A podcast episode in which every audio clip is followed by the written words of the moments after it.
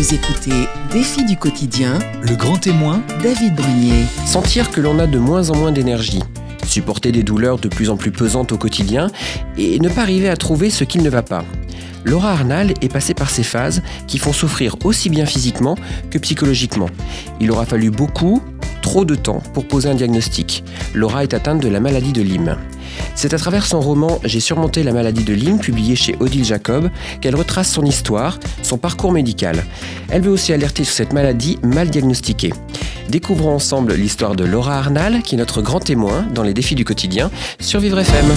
Vous écoutez défi du quotidien, le grand témoin, David Brunier. Bonjour Laura, Bonjour David, bienvenue sur Vivre FM. merci.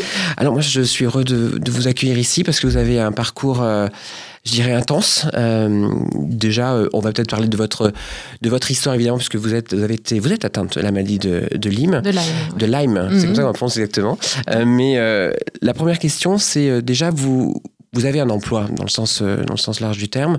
Euh, à la base, vous êtes quelqu'un, une, une femme qui avait beaucoup d'énergie. C'est ce qui ressort dans le livre d'ailleurs que vous partez, je d'un niveau d'énergie qui était très haut et, qui a baissé petit à petit. C'est euh, c'est ce qui vous a alerté en fait. Exactement. Alors Exactement. J'ai été plutôt euh, très très active, à croquer la vie à pleines dents. Et, euh, et un jour, ça a commencé à basculer, mais euh, de manière un peu sournoise, parce que c'était tout doucement. Ouais. Et, euh, et au fur et à mesure, le tout doucement s'est accumulé. Enfin, Ouais. c'était beaucoup de choses. Ouais. Et, euh, et in fine, j'avais une vie tout à fait rabougrie. En fait, je, je n'avais plus de vie finalement. Euh, J'étais vraiment clouée euh, euh, sur mon lit ou sur un canapé avec des difficultés pour rester assise, pas des pertes de mémoire. Ah oui. C'était assez compliqué en fait. Voilà. je m'en rends bien compte. Mais Et pas de travail possible. Bah, c'est ça, parce qu'à la base, vous êtes, vous êtes freelance, vous travaillez, vous êtes traductrice aussi. Comment, comment on, arrive justement euh, à arrêter, entre guillemets, être obligé d'arrêter euh, ce genre d'activité Euh, Ça a été aussi une alerte pour vous de ne plus pouvoir avoir une vie professionnelle? Alors oui, ça a été vraiment compliqué parce que c'est surtout la mémoire qui m'a fait arrêter. À un moment, je ne pouvais plus marcher. Ouais. Et euh, bon, alors c'est un peu compliqué de travailler, d'aller chez des clients, euh, et vous en savez un rayon, Ouais. d'arriver en chaise roulante. Mais euh, c'est surtout la mémoire que je perdais. Je, je n'avais plus de mémoire vive. Ouais. Et donc j'oubliais tout ce qui venait de se passer juste avant. Donc par exemple, quand je regardais un film, Ouais. euh, en fait c'était plus du tout sympa parce qu'à la, à la fin j'avais oublié ce qui s'était passé au début. Ah oui. Donc si c'était un DVD, je remettais en arrière. Euh, je je n'étais plus capable de lire un livre Ouais. parce que j'oubliais en fait euh, d'une page à l'autre ce qui se passait Ouais. et en étant consciente que je l'oubliais. Ah oui. Et si bien que dans le travail, c'était très ennuyeux parce que euh, suivre des clients qui demandent des choses, on n'est pas sûr qu'on a fait les choses. Ouais. Et donc, on doit vérifier six fois, sept fois. Et, euh, et j'arrivais à. Enfin, je, parfois, je ne savais plus trop avec quel client j'étais. Enfin, c'était assez compliqué euh, pour. Euh, de travailler Ouais. avec euh, mes collègues, en fait. Ouais. Voilà. Alors, peut-être pour ceux qui nous, euh, nous écoutent aujourd'hui, peut-être qu'ils ne savent pas exactement ce que c'est que la maladie de Lyme. Euh, Est-ce que vous pouvez nous donner un, un rapide, rapide exemple, ou du moins ce que c'est concrètement que cette maladie? Alors, la maladie de Lyme, c'est une maladie notamment transmise par une piqûre de tique. Et en fait, la tique transmet une bactérie qui se soigne très bien si on, on est dépisté tout de suite Ouais. et euh, qui est très compliquée à soigner si on ne la dépiste pas rapidement. Euh, la tique est un, un peu un vampire parce que c'est une toute petite bête. Elle peut avoir la taille d'une tête d'épingle euh, au stade de euh, nymphe. Après, elle peut être plus grande, mais faire à peu près moins d'un centimètre. Euh, et en fait, elle peut piquer euh, à un endroit qu'on peut ne pas voir. Ouais. Et imaginez 2 mm d'un petit point noir euh, dans vos cheveux ou euh, Ouais. ça passe inaperçu. Et suite à ça, parfois on a un érythème migrant, c'est-à-dire un rond rouge Ouais. autour de la piqûre, complètement concentrique, euh, qui arrive et puis qui repart aussi vite qu'il est venu, enfin au bout d'un certain temps. Ça, c'est un signe de maladie de Lyme. D'accord. Et quand on a un rond rouge autour Ouais. de la piqûre, il faut euh, aller fissa chez le médecin Ouais. pour, euh, pour obtenir des antibiotiques. Et là, on est euh, quasi sauvé. Enfin, c'est Ouais. c'est pas un souci. Il y a beaucoup de cas, et ça a été mon cas. on n'a pas, je n'ai pas vu de piqûre de tique. Ouais. On n'a pas re- remarqué de rond rouge. En plus, c'était l'été donc euh, on pouvait. Enfin, voilà. Après avoir reconstitué le puzzle, j'ai compris que j'avais été piqué l'été, Ouais. en pleine saison d'éthique. Enfin, début juillet, c'est la saison bat son plein. Et en fait, euh, on n'a pas remarqué euh, sur mon corps quoi que ce soit. Ouais. Et c'est possible que j'en ai pas eu, mais j'ai juste eu un syndrome au bout de 15 jours, on- une petite fièvre et mal à la gorge pendant à peu près 18 heures, D'accord. qui vient comme ça repart. Alors ça, ça doit vraiment aussi alerter. C'est un tout petit signe euh, qu'on a tendance à ignorer. Parce que qu'est-ce que c'est 18 heures de mal Oui. à la gorge On trouve toujours une, euh, C'est sûr. une petite excuse.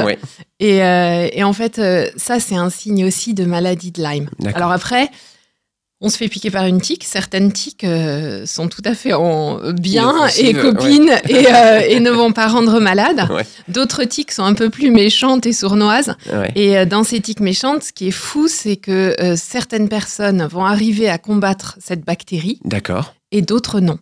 Et on ne sait pas vraiment pourquoi. Oui. Et cela implique que les tests sont très compliqués. Ouais. Euh, c'est une bactérie qu'on ne peut pas facilement cultiver. Ouais. Donc euh, les tests sanguins sont des tests indirects. On teste les anticorps Oui. que la personne crée euh, pour combattre la bactérie. Mhm. Et en fait, la bactérie est très très maligne parce qu'elle est capable de changer ses protéines de surface et donc nos anticorps enfin, ne sont plus du tout adaptés au bout d'un certain temps à la bactérie. Donc c'est ce Et on qui. ne trouve pas les anticorps. Ouais, donc ce qui fait qu'elle est extrêmement difficile de pouvoir la diagnostiquer, comme euh, je le disais au début. Alors, vous, vous, vous considérez que vous l'avez sûrement attrapé en- euh, au moment où vous étiez aux États-Unis, Exactement. qui sera un retour, parce que dans le livre, on peut le lire, mais vous retournerez aux États-Unis, cette fois-ci pour, euh, pour un traitement. Euh, comment, déjà, le. le- parce qu'il y, a une- il y a une préface qui est intéressante, très intéressante sur votre, sur votre livre du, Du professeur euh, Christian Perron. C'est comme ça qu'on prononce, Perron Tout à fait. Euh, Justement, lui-même, pourquoi avoir choisi ce, ce professeur pour, pour faire la, la pré- préface de votre livre? Alors, euh, le professeur Perron est euh, absolument à la pointe actuellement de, euh, et de, de la maladie de Lyme et suit énormément de malades. Euh, le professeur Perron a aussi écrit un livre pour Odile Jacob qui est sorti euh, il y a deux ans, La Ouais. vérité sur la maladie de Lyme. Ouais. Et en fait, euh, j'estime que je suis son, son pendant patient, Ouais. le livre correspondant avec l'œil non pas du docteur mais du patient. ouais. Et cela me tenait beaucoup à cœur qu'il qu'il préface ce livre. D'autant que j'explique dans le livre que j'ai dû de temps en temps utiliser des médecines qui n'étaient pas tout à fait conventionnelles. Ouais. Et, euh, et le professeur Perron comprend tout à fait ça en disant parfois la médecine classique n'est pas efficace. Ouais. Et donc, euh, en désespoir de cause, on se tourne vers des solutions qui, sont, qui Alternative. sonnent un peu. Ouais. parfois. Parce qu'en plus, il, il, il les précise bien, votre, votre parcours est, est un parcours euh, typique euh, de, justement de la non, du non-traitement de la maladie de Mm. Lyme. Euh, et et c'est aussi ça sur le, son, son alerte à lui. Exactement. Alors c'est compliqué parce que les symptômes que je que j'avais déclarés euh, souvent sont très subjectifs. Mm. Quand on dit à un docteur qu'on a mal à la tête, euh, mal au genou, qu'on trouve rien, enfin c'est assez compliqué en Ouais. fait de faire le lien avec la maladie de Lyme ou mal aux dents, Ouais. voilà. Et, euh, et surtout c'est une palette de symptômes très variés selon chaque individu. Alors, il, il précise aussi dans la préface euh, que le, il y a évidemment le patient qui souffre énormément, mais aussi l'entourage. Parce que souvent, en fait, euh, personne n'arrive vraiment à trouver, comme vous l'expliquez là, on- ça part souvent sur le psychosomatique comme diagnostic, euh, mais le- l'entourage est un petit peu démuni euh, par rapport à ce qui peut arriver. Ça a été le cas euh, chez vous? Absolument, Ouais. et plus que ça. C'est compliqué parce que souvent la maladie ne se voit pas. Ouais. Alors on souffre, on a tout dans le corps qui brûle. Et, euh, et si on se maquille un peu, on s'habille un peu correctement, tout le monde nous dit Oh là là, t'es tout à fait pimpante aujourd'hui Alors qu'on est, euh, on est en train de mener une bagarre féroce contre des bactéries ou des parasites, des virus qui colonisent le corps, Ouais. en fait. Et donc c'est très difficile pour, euh, pour l'entourage. Et, et, je trouve que le parallèle avec une grippe est assez intéressant. Quand on a une grippe, on annule tout la semaine où on Ouais. a une grippe et on dit on fera ça la semaine prochaine. Quand on a une maladie de Lyme, les symptômes arrivent, mais de manière complètement inopinée. Euh, Enfin, surprise, Ouais. j'ai ça. Et on ne sait jamais si le jour suivant sera pas plus dur Ouais. ou moins dur. Alors, ma façon d'être Mhm. a été la suivante. C'est je me suis dit, j'essaie de profiter au maximum de tout ce que je peux et, euh, et un peu de cacher pour paraître normal. euh, sans vouloir au fond de moi vraiment cacher, mais Oui. pour essayer de vivre en fait, pour essayer de dire je suis, je suis dans la vie, je continue à vivre. Et puis accessoirement, c'est pas sympa d'avoir une copine toujours malade. hein. Oui. Alors, c'est vrai qu'il y a. Votre, votre livre se, se lit comme un roman parce qu'il y a, il y, a, il y a plusieurs témoignages, plusieurs personnes qui interviennent, notamment votre compagnon. Euh, et il a une phrase qui est, euh, qui est assez incroyable parce qu'il dit un jour, vous êtes. euh, il pense que vous allez bien. Euh, il dit ah, c'est super, euh, j'ai l'impression qu'elle elle va très bien. Et puis le, le- au moment de vous coucher, vous dites ça a été une journée horrible. Je horrible. craque. Je craque. Mm. Et lui, il l'écrit, il le dit lui-même. Il dit je, je m'en veux parce que d'apparence, tout semblait euh, aller bien aujourd'hui. Et en fait, euh, tout était intériorisé et, et il s'en voulait de ne pas l'avoir vu. C'est ça aussi, c'est peut-être aussi cet entourage qui peut pas agir, qui, qui a des difficultés pour vous aider. Ça doit être aussi pénali- enfin, perturbant pour eux. C'est perturbant pour eux, c'est perturbant pour la personne malade. Et, euh, et c'est ça n'arrive pas juste à l'entourage proche. Oui. Enfin, C'est-à-dire là, c'est flagrant parce que c'était mon mari, donc euh, on se connaît très bien Ouais. et, euh, depuis des années. Mais euh, la, la même chose se passe au bureau avec des le chef, le collègue qui ne peut pas voir combien son collègue souffre. Mm. Et cela pose des, des gros soucis. Et le livre, en fait, donne un peu des clés pour, euh, pour aider l'entourage, justement Ouais. à, à vivre avec une personne malade et surtout à l'accompagner euh, dans ces moments super difficiles. Il faut une empathie énorme. Bah, c'est ça, parce que ce qui est assez surprenant, c'est que euh, on, revient sur votre vie d'avant. hein. mais étiez quelqu'un de, vous le dites, d'une énergie débordante, vous aviez toujours plein de projets, euh, envie de faire plein de choses. Quand les gens voient quand même qu'il y a une apathie qui arrive, même si on, peut toujours dire, bon, il y a des jours ça va un petit peu moins bien que d'autres, ok, mais quand ça vraiment ça dure sur le long terme, quand on voit quelqu'un qui a l'habitude d'avoir beaucoup d'énergie, en effet, en dehors du cercle proche, on, on doit quand même un peu s'alerter ou alors, est-ce que du coup, c'est une première alerte en disant, bon, ok, il y a quelque chose qui va pas, et puis après, on, lui, on se dit, bon, bah, c'est un petit peu dans sa tête aussi. Forcément, Ouais. on en arrive à se dire ça. Ouais. Et surtout que le parcours, enfin, quand on a des symptômes, on va quand même consulter Bien des sûr. médecins. Et les médecins ne trouvent pas. Et on trouve toujours. Et puis le souci, c'est qu'on prend un rendez-vous pour aller parce qu'on a mal au genou. Et euh, quand on arrive trois jours après, si on a trois- un rendez-vous Ouais. trois jours après, on a mal euh, à la gorge, aux dents et aux bras. Ouais. Et donc c'est vachement compliqué d'expliquer. En fait, non, c'est pas le genou. Ouais. Et, euh, et ça, c'est déstabilisant. Et l'entourage, du coup, euh, si on fait un rapport de ce que disent les docteurs, finit aussi par se dire non mais enfin bon c'est un peu de dépression, c'est un peu ouais. voilà. C'est les nerfs. Alors j'ai eu voilà j'ai eu de la chance de pas trop l'entendre, Ouais. Mais euh, et c'est aussi peut-être parce que je cachais un petit peu, Ouais. mais euh, et surtout aussi parce que tout est venu tout doucement et au fur et à mesure on abandonne les choses. Ouais. Donc on abandonne, on se dit oh là là conduire c'est trop fatigant, euh, oh là là euh, euh, marcher jusque là c'est trop fatigant et on arrête, on arrête. Oh là là regarder un film, bah, j'y arrive plus. Ouais. Et toutes ces choses là sont des espèces de deuil qu'on est obligé de faire Ouais. et qui rendent très triste. Ouais, j'imagine. Parce que Mm. ce que moi, pour moi, c'était vraiment ça dans ce livre, c'est qu'on voit la détresse physique. Et elle est évidente. On voit très bien la douleur.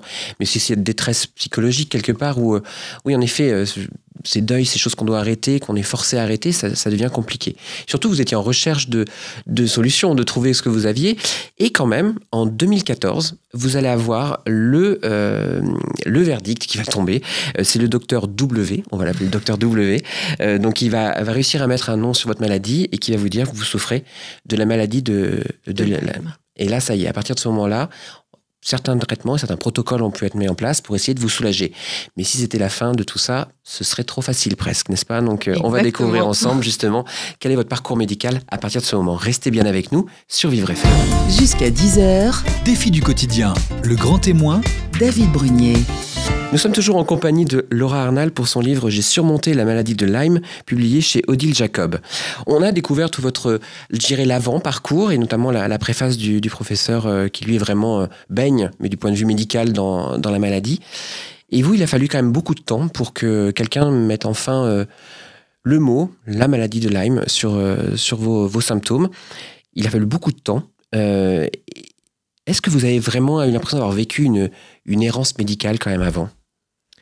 Alors, euh, les, pas tout à fait une errance, parce que pour moi, l'errance est une chose un peu passive. Ouais, C'était une chasse. ouais, Je partais à la chasse au diagnostic.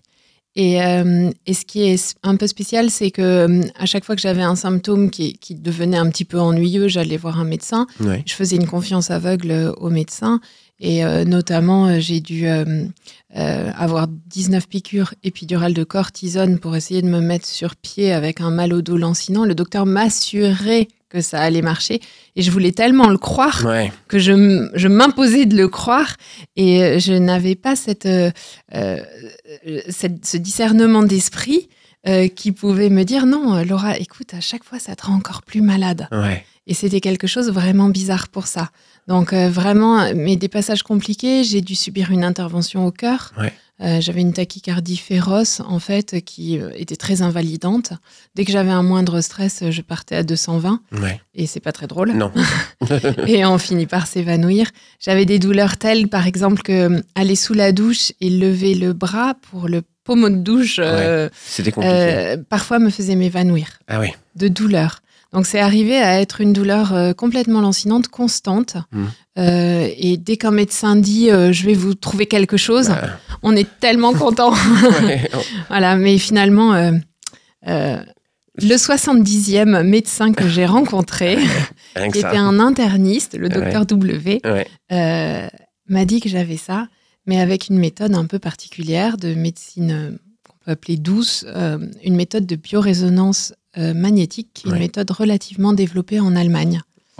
D'ailleurs, vous, partagiez votre vie parce que vous étiez euh, à cette époque-là, vous étiez déjà parti. J'habitais euh, en Allemagne en déjà. Allemagne ouais, avec votre, votre mari. Mm. Est-ce que quand même, quand on, on a la chasse, comme vous le dites, de, de diagnostic, quand on en a un qui arrive comme celui-ci, où on se rend compte que finalement, euh, ben, beaucoup de symptômes correspondent, est-ce que c'est un soulagement, une joie quelque part, qui n'est pas forcément une joie, parce que c'est quand même une maladie qui est compliquée à gérer, mais de rien, de savoir qu'il y a un diagnostic, ça, ça apporte du soulagement. C'est plus qu'une joie. Ouais. C'est génial. Ah ouais Je me vois en train d'éclater de rire dans la voiture, appeler mon mari, euh, téléphoner à la maison aux enfants. On sait Ouais. ce que j'ai, on sait ce que j'ai. Ouais, Et, euh, et pour moi, du fait qu'on on- on savait, ouais, c'était bon. ouais. On allait me soigner. Et euh, 15 jours après, j'allais être bien. Ça allait être réglé. Bon, sauf qu'en fait, ça n'a pas été tout à fait ça. Euh, D'ailleurs, vous, vous racontez donc les différents tests, les différents médicaments. Alors, quelles ont été les premières étapes, je dirais, de, une fois que le diagnos- diagnostic a été posé? Alors, le traitement très classique, euh, c'est après un test positif euh, à la maladie de Lyme, euh, on suit un protocole antibiotique pour deux à trois semaines en fonction. Ça, c'est le traitement officiel recommandé par la Haute Autorité de Santé, plutôt trois semaines en fait. Et pour ma part, j'ai eu un test positif en biorésonance magnétique. Ouais. Et je me suis empressée d'aller chez mon médecin traitant euh, du, qui me suivait en lui disant Madame, Madame, euh, docteur, j'ai une maladie de Lyme. Et elle a dit Oh là là, on va faire un test. Et le soir, elle m'a appelée triomphante en disant Non, Oui. non, non, non, vous n'avez pas ça. En fait, il y a, excusez-moi de, couper, mais il y, a, il y a un moment où, où on voit justement quand les personnes vont de médecin en médecin, parfois quand euh, on vient avec quelque chose qu'ils n'ont pas forcément vu, ils veulent absolument que, que ce soit pas, pas ça parfois pour dire non, mais attendez, je me suis pas trompé dans ce que j'ai vu, euh, c'est pas ce que vous avez. C'est parfois un peu troublant, non, quand on est patient et qu'on on cherche en plus des réponses. Alors, je crois que ça va au-delà de ça. C'est-à-dire que le docteur euh, était assez ouvert, Mhm. mais euh, le docteur actuellement, un docteur généraliste, traite sur résultat d'examen. Traite sur papier, finalement. Ouais. On ne se fait pas examiner comme euh, un pédiatre peut le faire avec un petit enfant, comme un vétérinaire examine un, Ouais. un chien ou euh, un chat. Ouais. Et en fait, euh, si le papier dit non, pas malade, eh ben c'est non, pas malade. Et, euh, et en fait, euh, ça a été un premier, une première claque que j'ai reçue. J'étais tellement heureuse d'un côté de savoir ce que c'était. Je m'étais empressée de rechercher sur Internet. Je me reconnaissais partout. J'étais là, mais c'est ça, c'est ça, c'est génial, je vais aller mieux. Et le docteur me disait, non, c'est pas ça. Et là, justement, c'est une douche froide? Ah, c'est une vraie douche froide. Parce que en fait, euh, on est malade, on n'est pas bien, j'avais peu de mémoire, euh, j'avais mal partout et on ne me reconnaissait pas. Euh, le docteur ne me faisait pas confiance. Ouais. Et du coup, je suis partie, euh, j'ai effectué une seconde chasse, repartie à la chasse. parti. Ouais. Euh, et je suis allée euh, voir un spécialiste privé, dans le système privé allemand. Alors, il y a plusieurs spécialistes euh, avec mes tests négatifs en lui Ouais. disant regardez mes symptômes. Et le spécialiste m'a m'a fait faire d'autres tests non conventionnels qui étaient tous négatifs. Ouais. Et pour autant, a souhaité faire un protocole de, un protocole de test pour voir. Et les, les traitements qu'ils m'ont donnés, qu'il m'a donnés, ont été euh, terribles. Ouais. Donc ça marchait déjà un petit peu. En fait, les bactéries, quand on les attaque par des antibiotiques, euh, libèrent des toxines quand elles meurent et nous intoxiquent. D'accord. Si bien que le traitement marche un peu si on est encore plus malade. Ouais. Et ça, c'est le deuxième effet qui se coule. Oui, il faut, faut la grosse, euh, voilà. c'est la, la grosse déception parce qu'on n'est pas tout à fait au courant de ça. On a plutôt tendance à dire ah bah cool les antibiotiques, on connaît ça pour une grosse angine. Ouais. Euh, au bout de trois jours, on est mieux. C'est l'inverse. Mais Ah c'est que ça marche. D'accord. Voilà. Mais du coup, vous avez, vous avez quand même, euh, quand vous avez appelé en disant il y a un problème, vous avez- il vous a dit non mais c'est normal ou euh, quel- comment ça s'est passé? Oui, alors euh, le premier docteur disait, euh, j'ai tout de suite appelé et disait diminuer les doses Mm. de médicaments, ce qui dans l'absolu est très malin et c'est ce qu'il faut faire. Dans un cas, ça s'appelle un ERX, une réaction de Herxheimer, quand on a des symptômes exacerbés. Et en fait, il faut diminuer les doses pour limiter la tuerie euh, bactérienne qui se passe dans son corps pour juste avoir le temps de se désintoxiquer. Mais dans notre tête, quand on a envie de se traiter, ça faisait une semaine que je savais euh, que c'était la maladie de Lyme. euh, pour rien au monde, j'aurais diminué. Ouais. J'étais prête à la mettre puissance Oui. 10, ma dose. Oui, Et donc, c'est vraiment paradoxal, en fait. Ouais. Mais il fallait diminuer parce que ça peut être très, très dangereux. Mais c'est surtout que l- il va y avoir quand même d'autres d'autres choses qui vont arriver par euh, par dessus. Mais comment comment on peut avoir la force euh, quand on, se bat depuis plusieurs années avec cette maladie de de d'être de dire bah, je vais encore aller tant pis même si ça me fait euh, ça m'intoxique Euh, c'est quoi cette force qui vous anime? Qu'est-ce qui vous motive enfin de vraiment vous dire je, je veux y aller ça y est il faut s'il faut que je prenne un coup de de massue pour euh, pour avancer je le prendrai parce que c'est un peu ça c'est quoi cette, euh, cette motivation? C'est la rage de vie C'est la rage de l'entourage, le mari, les enfants? Alors, c'est un ensemble. Ouais. C'est d'abord le diagnostic. Ouais. Parce que comme on sait ce qu'on a, on peut se battre contre ça. Et évidemment, c'est l'entourage qui m'a beaucoup aidé et, accompagné euh, dans cette, dans cette épreuve et qui, euh, qui a eu une empathie euh, féroce. Les enfants m'aidaient beaucoup aussi parce que je ne pouvais plus être une maman tout à fait normale. D'ailleurs, vous avez eu une, une, une réflexion de votre, de votre, d'une de votre fille qui m'a fait beaucoup sourire dans le livre. Le soir où vous rentrez euh, et vous buvez un verre avec votre, votre compagnon qui vous a fait un morito, si mes souvenirs sont bons. Et qui vous voit qu'il y a déjà avoir, comment d'avoir une, une maladie imaginaire. On a en plus une. une C'était exactement. Très euh, ironique, on a une alcoolique maintenant. C'était très ironique, mais, mais est-ce que c'est aussi comme ça qu'il faut prendre euh, peut-être aussi parfois les choses pour euh, ouf, souffler Alors, on a essayé de rigoler Ouais. euh, au maximum et surtout, j'ai essayé de rester positive avec les enfants. Donc, ça fait du bien, Mm. en fait, de rigoler et de se prendre un petit peu en dérision dans les difficultés. Ouais. Et puis, on se dit, on peut toujours être plus malade encore. Ouais. Et euh, alors, j'utilisais souvent des expressions, il m'est arrivé un truc de malade. euh, et, et en fait, euh, ça nous faisait gentiment marrer. Ouais. Mais ça faisait juste du bien, ça mettait un Ça- peu de légèreté. euh, Dans tout ça, parce qu'il en, il en Effectivement. fallait un Et petit lorsque, peu. lorsqu'elle m'a, elle m'a dit, maman, en plus, ma maman est alcoolique, je rentrais d'un séjour à l'hôpital où j'avais été testée et euh, comme il n'avait rien trouvé, il m'avait donné des antidépresseurs Ouais. que je refusais de prendre. Et quand le docteur m'a dit prenez des antidépresseurs, j'ai tout de suite demandé mais combien de temps? Il me dit vous savez euh, beaucoup de gens les supportent très bien à vie, ça leur fait du bien. Et je me suis mis à pleu- mise à pleurer comme une madeleine et le docteur disait bah vous voyez oui, en plus, donner de l'eau à, à leur moulin. Exactement. Mais en fait, euh, j'étais convaincue au fond de moi que ce n'était pas la source du problème. Mm. Et ce, que, ce qui est important de dire, c'est qu'à partir du moment où j'ai eu le diagnostic, j'ai eu la rage de comprendre. Ouais. De comprendre ce qui se passait. J'ai vite compris que la maladie était vraiment compliquée. Et, euh, et ça a été une des clés. Euh, comprendre ce qui se passait dans mon corps m'a permis de me sauver. Mais c'est, c'est, cette, euh, ça demande du temps déjà, de l'énergie, ça demande certaines compétences, il faut une certaine, intellectuellement, il faut être capable aussi de, de comprendre. Est-ce qu'aujourd'hui, il y a quand même un moyen pour des gens qui ne sont pas forcément à l'aise avec tout ça, ou ce, ce- ce jargon euh, médical, est-ce qu'il y a des tests qui peuvent permettre euh, à n'importe qui qui peut avoir un doute de, de- de vérifier, quelque, de vérifier ça? Alors, je l'indique très clairement dans le livre. Il y a le, le test, le test du docteur Horowitz, qui est un test symptomatologique qu'on peut trouver sur, euh, sur, même sur les sites des associations euh, de Lyme, euh, qui permet d'avoir un, un niveau d'atteinte. Ouais. Euh, C'est-à-dire, est-ce qu'on n'est pas du tout malade de Lyme ou est-ce que peut-être on peut penser qu'on est atteint de cette, euh, de cette maladie Alors, il est clair qu'une personne qui vit euh, euh, dans un immeuble, qui ne sort jamais dans un jardin, euh, a de faibles chances Ouais. d'être, euh, d'avoir cette maladie. Et il est clair aussi, euh, les réactions sont un peu étonnantes quand euh, je racontais un peu mes symptômes. Mm.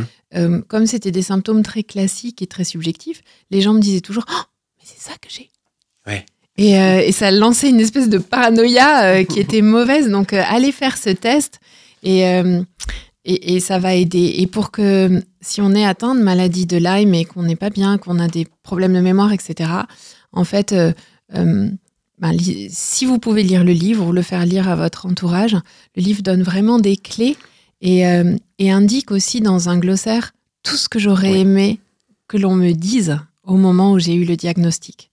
C'est vrai que c'est très intéressant. Ce, livre est, est- est intéressant pour des gens qui pourraient être confrontés à cette maladie, qui sont un petit peu perdus euh, et qui ont besoin d'avoir des clés, en effet, ou des informations.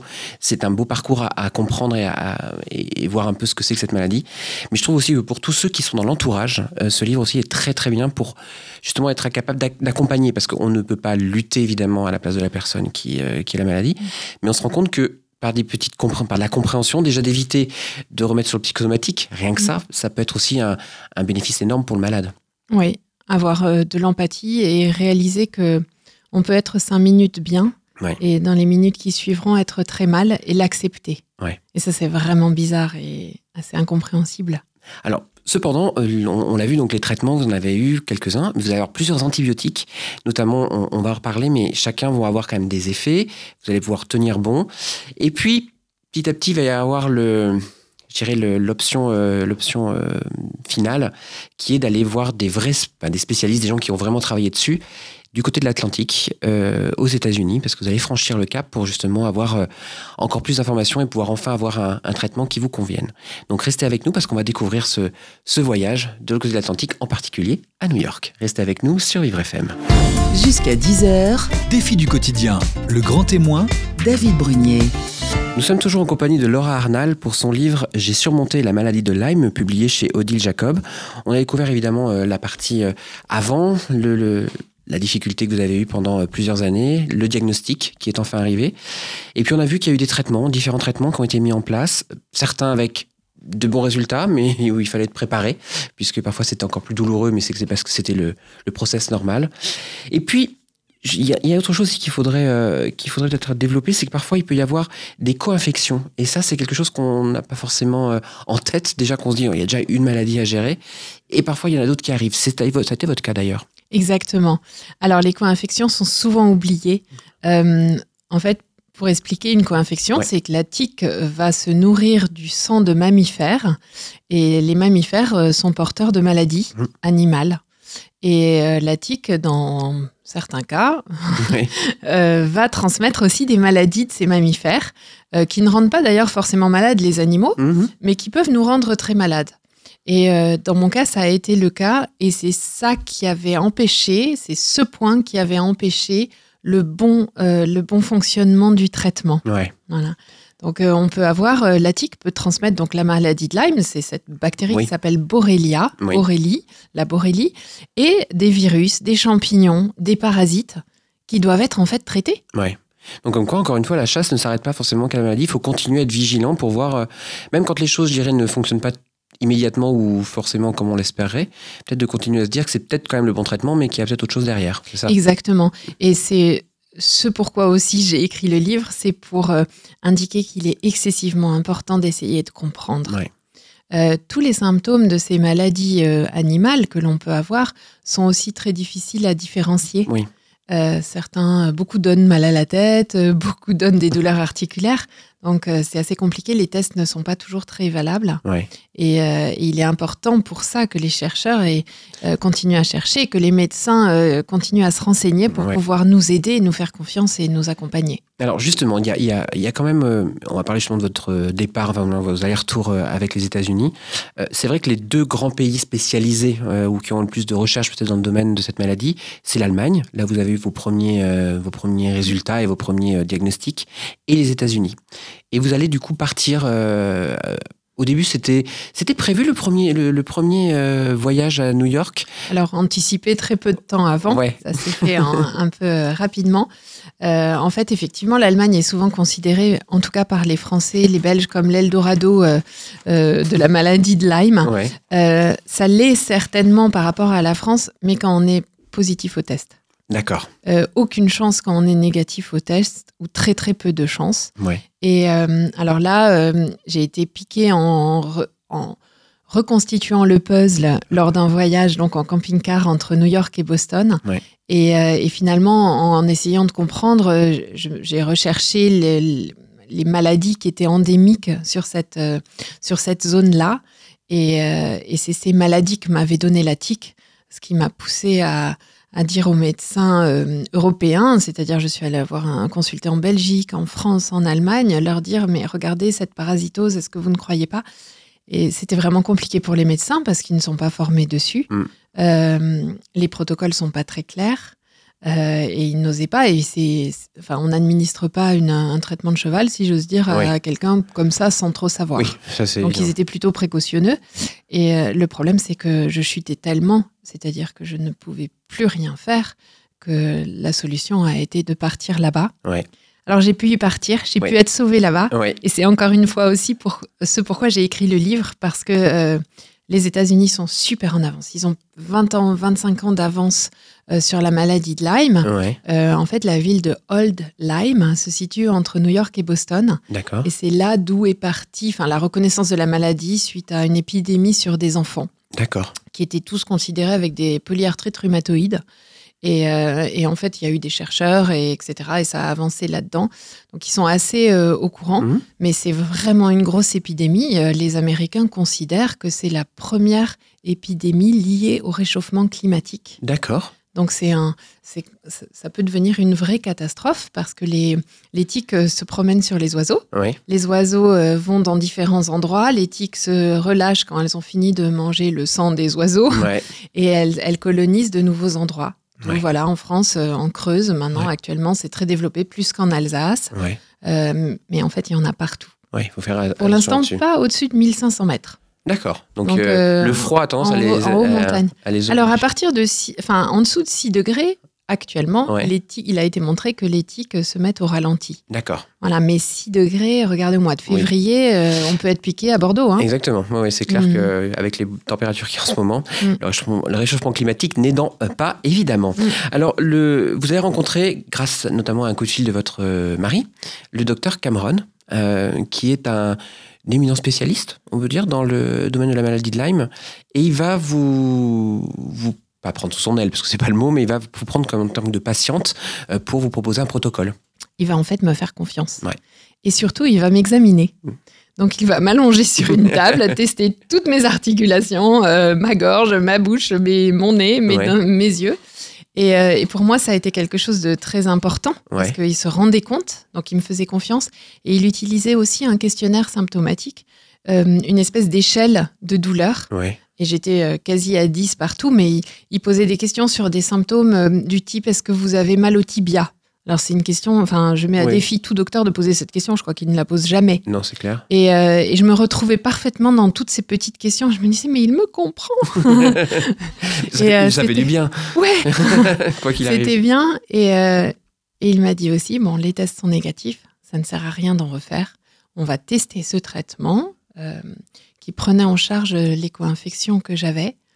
Et euh, deux mois après, alors il, m'a rien dit, j'étais convaincue que le traitement marchait. J'étais, Ouais. j'étais sûre du plus profond de moi. Et deux mois après, je- j'ai dû revenir euh, le revoir. Et il m'a dit le traitement marche, regardez, les symptômes diminuent. Et alors là, c'était le début de la joie. Ouais, j'imagine. Mais euh, j'étais encore très faible. Mhm. Donc quand je partais aux États-Unis, j'allais chez des amis et euh, je devais me reposer une journée entière avant d'aller chez le docteur. Me re- Enfin, je restais couchée la, les la plupart du temps parce que j'étais trop fatiguée. Bon, c'est quand même euh, donc euh, ce docteur qui va vous permettre de reprendre pied, on va Mm. dire. Et là, petit à petit, vous allez euh, bah, justement reprendre pied, commencer à, à retrouver une activité, entre guillemets, de. Quand on dit activité, c'est de pouvoir rester debout, de pouvoir marcher, faire l'activité du quotidien. Tout Aller simplement. faire des courses. Aller faire des courses. Parce que ça- tout ça s'est arrêté, en fait. C'était stoppé. Ouais. Tout le monde m'aidait. Euh, et le docteur américain a eu une approche qui m'a beaucoup plu.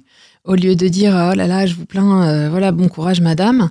Ouais. Il me disait bon, chaque fois, il me disait alors, vous travaillez à combien de pourcents Ouais. Et il me poussait à, à- il me donnait une espèce de niaque en disant vous pouvez y arriver.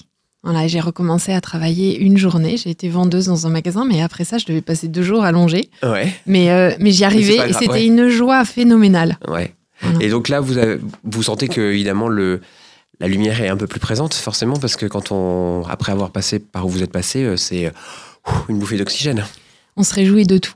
Ouais. On, est, on remercie. euh, voilà. Et je- Qui est heureuse dans les embouteillages C'est moi, parce que je peux y être. voilà, c'est ça. Mais non, mais c'est c'est important aussi. Ouais. Là, ça ça fait combien de temps depuis que vous avez commencé votre euh, traitement avec le docteur Cameron? Alors, trois ans. Je suis encore en traitement. C'est Ouais. Pas encore, on ne fait pas partir une maladie qui a duré si longtemps euh, très rapidement. Alors, on espère, bien sûr. Euh, mais on diminue. euh, j'ut- J'utilise aussi beaucoup de protocoles avec des plantes. Euh, alors, j'en parle un petit peu dans le livre Mhm. aussi. Et, et ça m'aide. Et Ouais. surtout, j'ai pu euh, surtout commencer par récupérer ma mémoire. Ouais. Et ça, c'est une joie. Alors justement, il y a, il y a cette envie de retravailler aussi, j'imagine, qui est, qui- ou de- d'avoir une activité, parce que... Alors, comment vous vous engagez aujourd'hui, euh, peut-être pour euh, la maladie de Lyme? Alors, c'est intéressant. Euh, je suis en contact avec beaucoup de malades. Ouais, Et les questions étaient globalement très souvent identiques. Alors, le livre va aider, ouais, mais au-delà de ça, euh, je viens de mettre en ligne un début de blog ouais, qui s'appelle Lyme Time, limetime.eu, d'accord. et euh, qui donne des infos et des tuyaux et des témoignages sur la maladie de Lyme. Alors, c'est un blog qui se veut super positif. Ouais. Euh, sur lequel j'indique euh, et je vais indiquer euh, euh, les avancées américaines, ce que je trouve aussi en Allemagne, ce que je souhaite partager et qui aurait pu m'aider Ouais, ou qui peut m'aider, qui m'aide encore aujourd'hui. bien sûr. Non, c'est intéressant parce que c'est vrai que euh, tout le monde ne parle pas allemand, tout le monde ne parle pas anglais. Euh, parfois, ça peut être compliqué d'avoir les informations dans des pays qui n'est pas notre langue maternelle. Donc là, c'est aussi peut-être avoir des infos qu'on n'aurait pas naturellement ou facilement. Voilà, c'est une espèce d'ouverture euh, que je souhaite apporter pour, euh, pour aider aussi euh, la recherche, pour aider la reconnaissance, pour aider le- l'entourage. Et alors, les malades, bien sûr. Oui, alors là, c'est, c'est, c'est- je dirais, c'est votre, votre engouement, votre envie de vouloir partager ce que vous avez vécu et surtout de pouvoir aider les, les autres. Moi, j'ai une question un peu plus personnelle. Quelle est, est-ce qu'aujourd'hui, du coup, avec cette, ce mieux-être que vous, vous rencontrez grâce à ce traitement, est-ce que vous avez des envies particulières qui vous, qui vous donnent, voilà, qui vous tiennent au corps, je dirais? J'ai envie de rattraper le temps. Ouais. J'ai envie de faire des tas de choses, d'aller visiter plein de choses, de voyager partout, de travailler encore plus. euh, et 24 heures me suffisent pas dans une journée. Ouais. Et euh, c'est une joie, mais je dois encore faire un peu attention parce que je suis encore euh, relativement fatiguée régulièrement. Et euh, même si c'est un peu énervant de se dire oh là là, ça rappelle la Ouais. fatigue, il faut quand même s'écouter. Et mais je suis vraiment sur une voie super positive. Et, euh, Et je la souhaite à beaucoup de malades, à tous les malades. et, et- et votre entourage très proche, je dirais vos, vos enfants et, votre mari, imagine, euh, redécouvrent, re- retrouvent euh, la Laura qu'ils connaissaient peut-être il y a quelques temps Oui, alors pour les enfants, c'est plus Oui. difficile de dire retrouver, mais euh, c'est une épreuve qui, qui a été très dure pour nous cinq. Ouais. Ça nous a beaucoup rapprochés finalement, et on se réjouit euh, des moments à cinq, des partages à cinq qu'on peut avoir, qu'on savoure particulièrement. Mhm.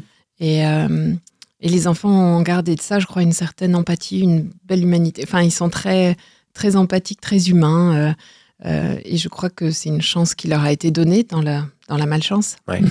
Alors, euh, pour conclure, on va peut-être dire aussi qu'il y a eu une journée euh, sur la maladie de, de Lyme qui est, qui donc c'est nouveau ou c'est Alors, c'est une journée qui est organisée par les associations Lyme, qui existe depuis quelques années. Ouais. C'est une journée mondiale Oui. Pour faire reconnaître la maladie chronique de Lyme, qui a eu lieu donc le 18 euh, mai Mhm. euh, dernier. Et, euh, et qui aide à faire avancer les choses. Eh ben, n'hésitez pas à chercher les informations en tous les cas. Je vous rappelle euh, le titre du, euh, du livre de Laura Arnal, donc J'ai surmonté la maladie de Lyme. Et si vous souhaitez aller directement sur son blog, c'est possible aussi pour avoir quelques infos. www.limetime, alors L-Y-M-E-T-I-M-E, point E-U. Et puis comme ça, vous aurez plein d'infos euh, sur cette maladie et puis surtout de voir que tout peut être positif aussi. Merci beaucoup Laura. Merci David. Merci d'être venu jusqu'à nous. Et puis on vous souhaite évidemment une bonne continuation et puis de réaliser ce que vous attendez avec impatience maintenant. Merci beaucoup. Merci beaucoup. Au revoir. Au revoir.